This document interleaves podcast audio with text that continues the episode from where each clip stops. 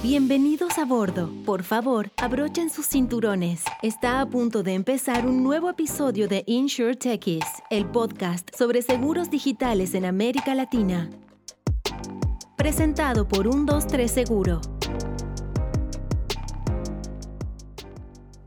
Bienvenidos a un nuevo capítulo de Insure Techies. Hoy con un invitado especial, con Tony Cañas. Hola Tony, ¿cómo estás? Buenísimo y, y para eh, me hace extremadamente feliz que, que, me, que puedas pronunciar correctamente mi apellido. Paso mi vida entera con el apellido pronunciado mal. Muy bien, muy bien, por ¿cómo muy estás? bien, gracias Tony por, por estar. Tony es un influencer del mundo de InsurTech, eh, tiene su podcast, ahora vamos a hablar de todo eso. Eh, pero siempre empezamos con conociendo al, al entrevistado, al, al invitado, eh, ¿Cuál es tu historia? ¿Cómo llegaste a trabajar en seguros, Tony? Ok, perfecto. Yo, yo eh, nací y crecí en Costa Rica, eh, en San José, y me vine a los 19 años a Estados Unidos a, estudiar Computer Science, a estudiar sistemas. y en, en, Iowa, en el medio de la nada, realmente en el medio de la nada. Y resulta que si uno no es bueno en matemática, eh, jamás va a sobrevivir una carrera de sistemas. Entonces terminé graduándome con un título eh, de negocios eh, en administración de, de, sistemas, o sea, Management Information Systems, que más que todo negocios, un, un poco de sistemas. Ok, necesitaba que alguien me, me, me sponsor la, la, la, visa de para, para trabajo especializado para poder trabajar aquí en Estados Unidos y terminé en una empresa de transporte dispatching camioneros. Eh, hice eso por, por tres o cuatro años, tres años y medio, yo creo. Y empecé mi, mi, mi, mi MBA en la misma universidad, Iowa State, uh, Coast Icons. Uh, y eh, estaba viviendo en Des Moines, Iowa. Y resulta que Des Moines, Iowa, además de ser la ciudad más aburrida de Estados Unidos, eh, digo ciudad con, con quotes, eh, y tener un clima terrible, es una de las ciudades grandes en seguros en el país, por razones inexplicadas. Bueno, entonces, eh, en el 2009 se eh, cae la, la, recesión y eh, me, me, me, despiden de mi, de mi, trabajo de dispatcher de, de, de, camioneros y termino en cuestión de un mes trabajando en el call center de claims de Farm Bureau. Claramente, como te das cuenta, hablo un spanglish terrible. O sea, hablo español, pero no hablo, hablo español de seguro. Me di cuenta en Haití y Latam. ok.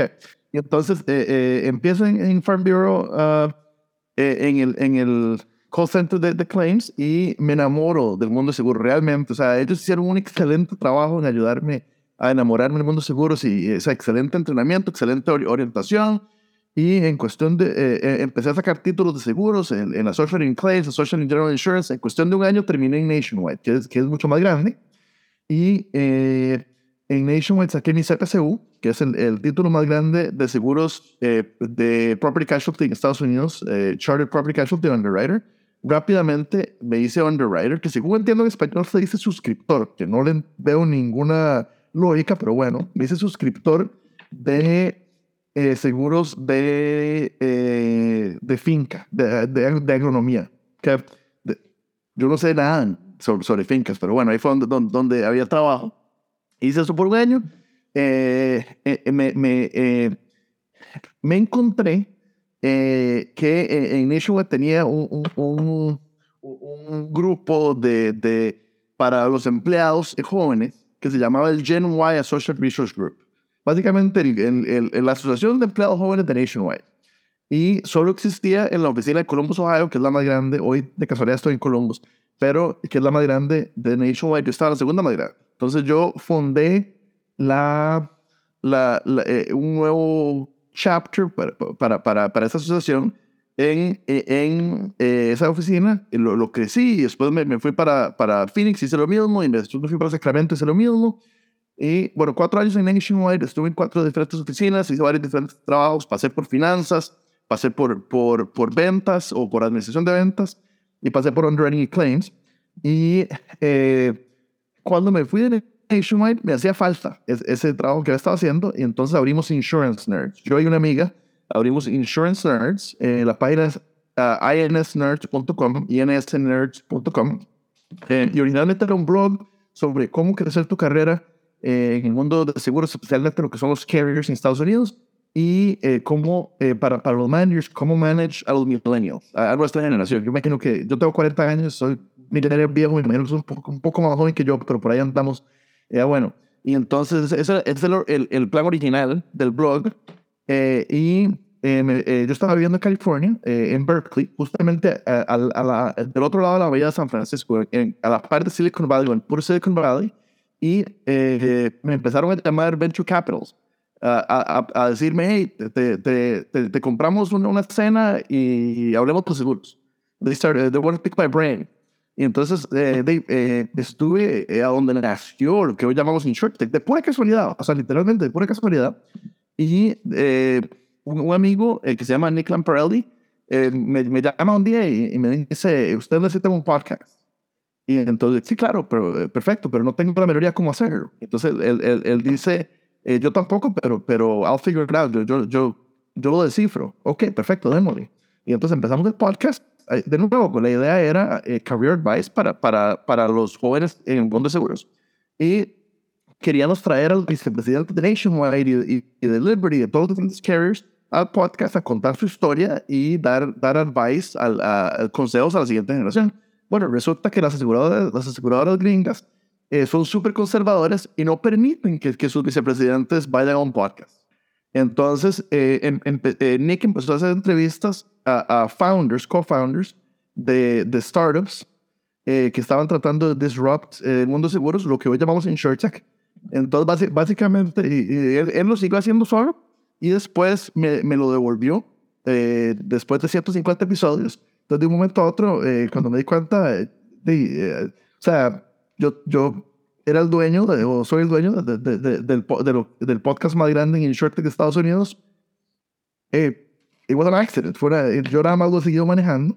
Eh, bueno, entonces, o sea, si, si, apuramos la historia hoy en día, eh, a final de cuentas terminé escribiendo un libro sobre cómo eh, manage millennials, en, engage and retain millennials en el mundo seguro. Se llama Insuring Tomorrow. No hay versión en español, porque soy, soy más latino.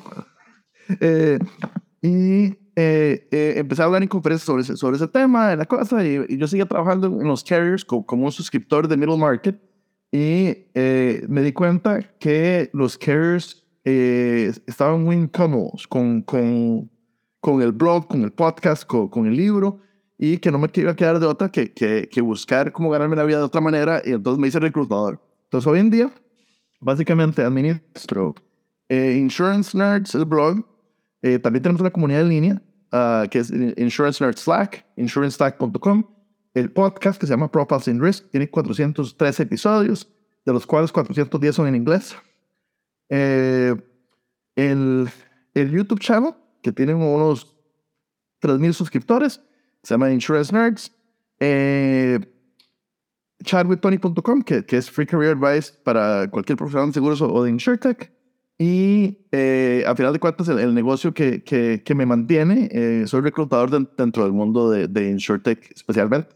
Em, empecemos por ahí entonces. Una buena historia. Eh, ¿Por qué las generaciones más jóvenes le escapan un poco al mundo de seguros? A ver, y, hablo sobre el mundo estadounidense, ¿verdad? No conozco bien el, el, el mundo de Latinoamérica al respecto. Eh, el problema es que nadie crece creciendo. Nadie le dice a su mamá a, los ocho años, yo quiero trabajar en seguros. Eh, ¿Por qué no? porque no lo hemos mercadeado bien. Punto. O sea, así de simple.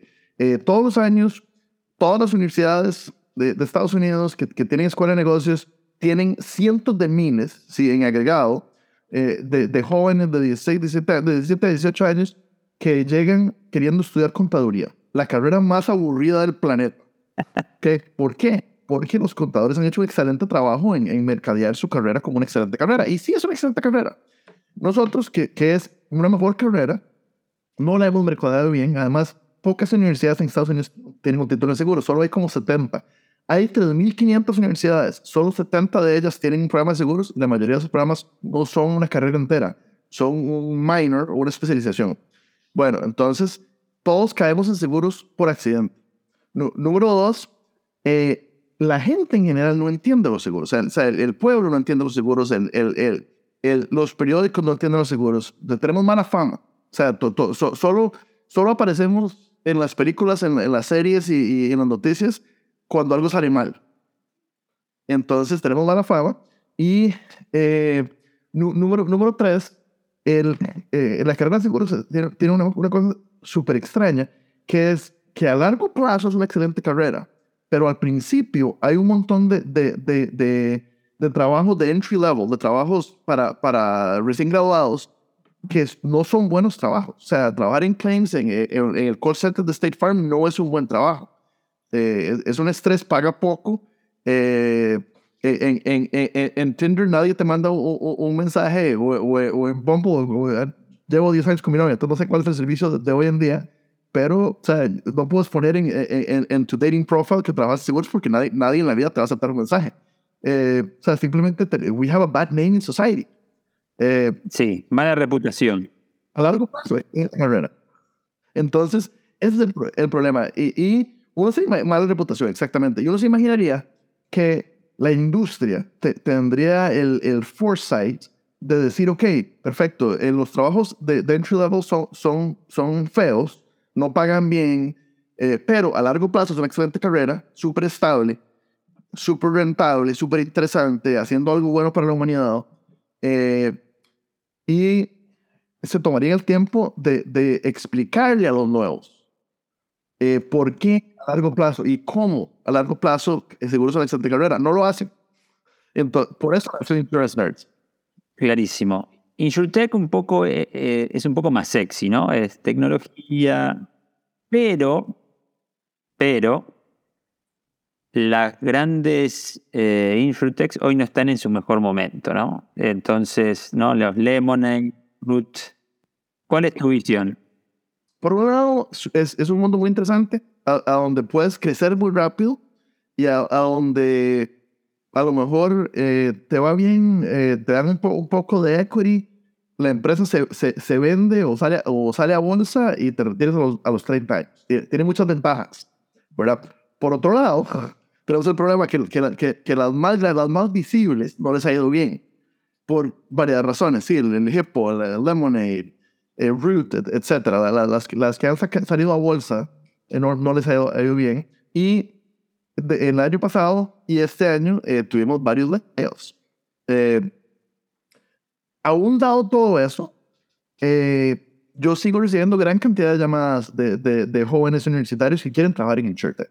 Y cuando voy a InsurTech Connect y a otras conferencias, especialmente InsurTech Connect, me encuentro gran cantidad de jóvenes de 22 años, 23 años, 24 años, terminando la U, que quieren eh, ir, ir, ir, ir, a InsurTech, ya sea fundando su propia empresa o ir a trabajar a, a InsurTech. Entonces, creo, creo que, que, a pesar con todos los programas que, que tenemos, no, o sea, aún así atraemos eh, gente que quiere trabajar en, en, InsurTech. Em, Tony, estuviste en ITC Latam, eh, que es la versión latinoamericana del gran evento en Las Vegas. Eh, ¿Te encontraste con algo más allá de que obviamente es un evento más chico y regional de, América Latina? Eh, ¿Viste algo parecido a lo que viste, eh, lo que ves en un evento más eh, americano en términos de innovación y tecnología, lo que sea? a mí me gustó mucho. A mí me gustó mucho varias gente me comentó que, que se sintió parecido al primer ITC de Las Vegas, al cual no fui. Yo fui del segundo en adelante. Eh, eh, sí, es, es cierto que, que, todos estábamos un poco perdidos. O sea, todos, todo, o sea, nadie, estaba seguro. Todo el mundo estaba ahí por, porque eh, FOMO, no, no, no quería perderse, ¿no? Pero no sabían qué estaban buscando. Eh, y creo que poco a poco vamos a ir encontrando un poco más el, el, La, razón de existir de la conferencia. Pero sí la encontré muy buena. Ahora, para mí, eh, el timing de la conferencia fue increíble, porque yo llevo 21 años en Estados Unidos y nunca he trabajado en Latinoamérica. Me vine a los 19 años a la U eh, y estoy a punto de irme dentro de menos de un mes a, a vivir un año en Argentina. Ahora, a, a, a vivir como digital nomad O sea, eh, a, a, estar en Argentina en, en, Airbnb mientras sigo trabajando mi, mi reclutación aquí en Estados Unidos. Eh, y entonces, para, para, para, una de las cosas que quiero hacer en Argentina es, es hacer más episodios del podcast en español. Realmente llegar a conocer el mundo de InsurTech de, de Latinoamérica, que antes de ITC Latam no lo conocía del todo. Eh, entonces, para, para mí fue excelente porque, porque para mí todo era nuevo. Eh, pero, pero sí, creo, creo, que todos están un, poco perdidos, un, un poco eh, como, que, como que no sabemos exactamente qué, qué, para qué vinimos, exactamente qué andamos buscando. Eh, lo cual me parece normal. No sé cómo, cómo fue tu experiencia. No, sí, también fue, fue, un lindo evento. Fue la primera vez que creo que estaba todo el ecosistema o la gran parte del ecosistema de América Latina de InsurTech en un solo lugar. Y había una energía especial, me parece, ¿no? De acuerdo, de acuerdo. Con muchas ganas de hacer cosas. Eh, pero sí, todavía viendo cuáles son esas cosas que queremos hacer. Eh, Tony, ¿y, ¿y cómo ves InsurTech hoy, no? Que estamos en un momento especial, las empresas de tecnología de los últimos años están un poco golpeadas. Eh, ¿qué crees que, ¿Dónde crees que estamos y para dónde crees que vamos? Yo creo que no estamos tan golpeados, no tanto como el resto de las, de las empresas de tecnología. Okay, entonces, eh, eh, gran cantidad de insurtechs tuvieron layoffs el año pasado, gran cantidad de insurtechs tuvieron layoffs este año, pero de igual manera, gran cantidad de insurtechs están, están contratando, gran cantidad de insurtechs eh, están raising funds. Yo creo que hemos madurado, básicamente. Hemos pasado, que si te hace, hace cuatro años, era, era, era, era, un frenzy, era, era, era o sea, yo, yo, yo literalmente eh, conocí carajillos, decimos en Costa Rica, niños, adolescentes de 23 años, eh, con un título de negocios y un año de experiencia en finanzas, que, que me compraron un almuerzo y después de esa conversación, eh, usando lo, lo, lo, lo, que aprendieron de esa conversación, eh, consiguieron dos millones de dólares para, para empezar una empresa y hoy en día la empresa no existe. Eso pasaba mucho.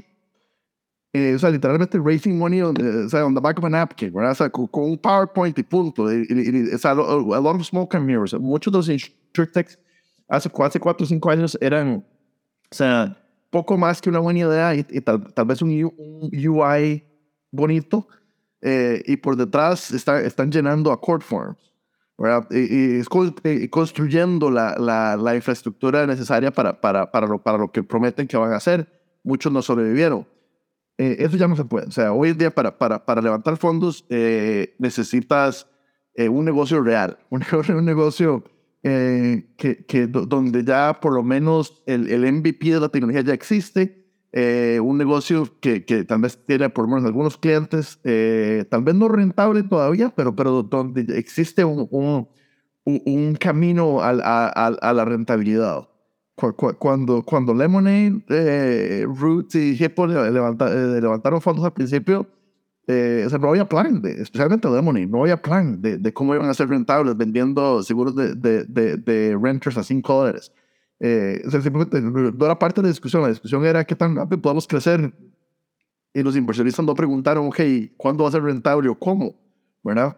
Eh, y yo me equivoqué, por cierto. Yo, yo escribí un, artículo sobre Lemonade, eh, un love letter, eh, y me equivoqué completamente. Nick Lamparelli escribió uno, uno, muy bueno y tuvo toda la razón él. entonces, a donde estamos hoy, simplemente eh, hemos madurado, básicamente. Hemos madurado. Eh, Adrian Jones ah, eh, ha, publicado dos reportes al, final del cuatrimestre Q4 del año pasado y al final de Q1 de este año, básicamente reportando lo que está pasando ya con números. Y el, de Q1 de este año dice 46% de los insurtechs estadounidenses 46% eh, tuvieron layoffs en el primer quarter, 46%, un número exactamente igual, tuvieron, eh, contrataron en, en, en, el primer, en el primer quarter de este año y en el overall número de empleados se mantuvo estable. Eso, eso no, o sea, no, no, no, no, son números feos, no son números terribles. Ahora, no, no es esa, esa explosión enorme de, de, crecimiento que teníamos antes. Ahora, para el futuro que veo, yo, yo, yo, yo creo que, que, que sigue creciendo. Simplemente sigue creciendo eh, de manera más, más medida. Eh, eh, se necesita un business model de verdad para, para poder, para poder eh, fundraise. se necesita un, un, camino a, a, la rentabilidad, aunque sea, aunque vaya a cambiar, aunque vaya a pivot over time. pero, pero sí, yo creo que, que, que, nuestro ecosistema, por lo menos en Estados Unidos, que es donde conozco bien, es, es saludable. Bien, y en cuanto a, modelos de negocios o líneas de negocios, eh, ¿crees que hay algo en particular eh, que puede tener un gran potencial de ahora en más? Eh, sí, el cambio que he visto ha, sido de, aquí en Estados Unidos de nuevo, pasar de tratar de desintermediar a la gente, o sea, de, de, de vender directo al pueblo, eh, y los agentes que desaparezcan, eso ya casi nunca lo vimos y ahora casi todo se quiere hacer a través de la gente, lo cual aquí en Estados Unidos tiene todo el sentido del mundo, porque la gente controla la gran mayoría de, de, de, los, negocios, de, los asegurados, eh, de los clientes. Eh, entonces creo que eso va a continuar, vamos a seguir viendo más, más eh, insurtechs que, que trabajan a través de ese, camino. Eh, lo otro es, es todavía hay gran oportunidad. O sea, al, al principio todas las insurtechs eran como jefe. Todas querían construir un, un nuevo State Farm de, de, principio a fin. We're going to put State Farm out of business in five years. Eh, y hoy, hoy, en día, generalmente, eh, van a, a, a, un pedacito de lo, de lo que... Vamos, vamos a ayudar a mejorar este proceso. Y vamos a hacer este proceso excelente y, rentable. Este proceso que antes no era rentable, lo vamos a hacer rentable ahora. Eh, creo que todavía hay muchísima oportunidad. Y también originalmente, generalmente eran eh, tech bros, eran, gente de tecnología, tal vez trabajaron en, fintech y después vinieron a seguros y realmente no tenían la menor idea de lo que, de lo que era un seguro, eh, no entendían nada. Y hoy en día veo mucho más gente de seguros, aunque sea con un poco de experiencia, algunas veces con muchas, veces con un poco, pero gente de seguros aliándose con ingenieros y creando insurtechs que están tratando de solucionar un problema que realmente existe y un problema para, para, para el cual probablemente sí hay mercado. Y eh, veo más, más, y más, eh, ¿cómo se llama? Programas, eh, accelerators, que, que, que, que, están muy rooted en la industria. O sea, el Global Insurance Accelerator en Iowa, el, el, el Broker Tech también en Iowa, eh, 101 o 1001 Weston Labs. O sea, más, más y más accelerators donde no son Silicon Valley, son aseguradoras, brokers, son, son jugadores que entienden el mundo de seguros y están invirtiendo en, en acelerar a los insurtechs. Creo que eso va a pasar más y más y más. Perfecto. Eh, ya estamos yendo al final. Te voy a hacer una pregunta que es la más difícil. Ok. Eh, dijiste que le escribiste una carta de amor a Lemonade y luego te, desenamoraste, hoy, si tuviese que escribirle hoy una carta de amor a una InsurTech. Yo te avisé que iba a ser difícil. Eh, ¿a, quién, ¿A quién se le escribirías? Ok, ok, ok. Es una pregunta Es como, es como pedirme que, que, que escoja mi hijo preferido. Yo no tengo hijos, pero según entiendo, escoger tu hijo preferido es muy difícil, ¿verdad? Eh, eh, ok. Sí. Eh, y tal vez te contesto diferente mañana, ¿verdad? O sea, depende, depende, depende de, cómo está la luna hoy. Eh, ok. Eh, Lair. L-A-Y-R. Eh, ahora, full disclosure. Lair no ha estado en mi podcast, pero Lair es mi cliente del lado de reputación. Full disclosure. Ok. Entonces, no soy inversionista ni nada, pero, pero sí, sí, sí he ganado bastante consiguiéndole talento a Lair. Pero realmente creo en lo que hacen. Ok. Lair resuelve el problema de los brokers en Estados Unidos, small commercial, es súper rentable para el carrier y es súper no rentable para el broker en lo que es servicing. O sea, mi póliza de 600 dólares al año, el, el, el, broker se está ganando 60 dólares, tal vez menos. si yo llamo dos veces en un año, una vez para, para añadir un vehículo y la segunda vez para un certificate of insurance, ya perdieron plata en mí. ¿Okay? Ese problema, eh, Lair lo está solucionando de manera increíble, usando eh, mucho mejor software y básicamente outsourcing domésticamente. O sea, hay otras como Agency VA que, que, que, que ayudan a, a outsource todo lo que no requiera licencia. Pero todas las cosas que requieren licencia tienen que quedarse en Estados Unidos por, por, por, por ahora, por lo menos por ley. Eh, haciéndolas a través de Layer es, eh, es único y, y, funciona muy bien. Eh, entonces, sí, si, yo tuviera que apostar hoy, apostaría, apostaría por Layer. Excelente, excelente. Me gustó. Pensé que ibas a, a esquivar la respuesta, pero no. No, no, no. Yo, yo, yo eh, a veces me equivoco, pero, pero, pero, pero no, nunca, nunca dudo. Uh, sometimes wrong, but never in doubt. Excelente, excelente. Bueno, Tony, eso es todo por hoy. Eh, Muchísimo gusto, gracias. Pero sí, vamos a hacer otra en el futuro y vamos a ver cómo le fue a Leia, ¿ok? Cuando, cuando quieras. Muchísimas Un abrazo gracias. grande. Igualmente.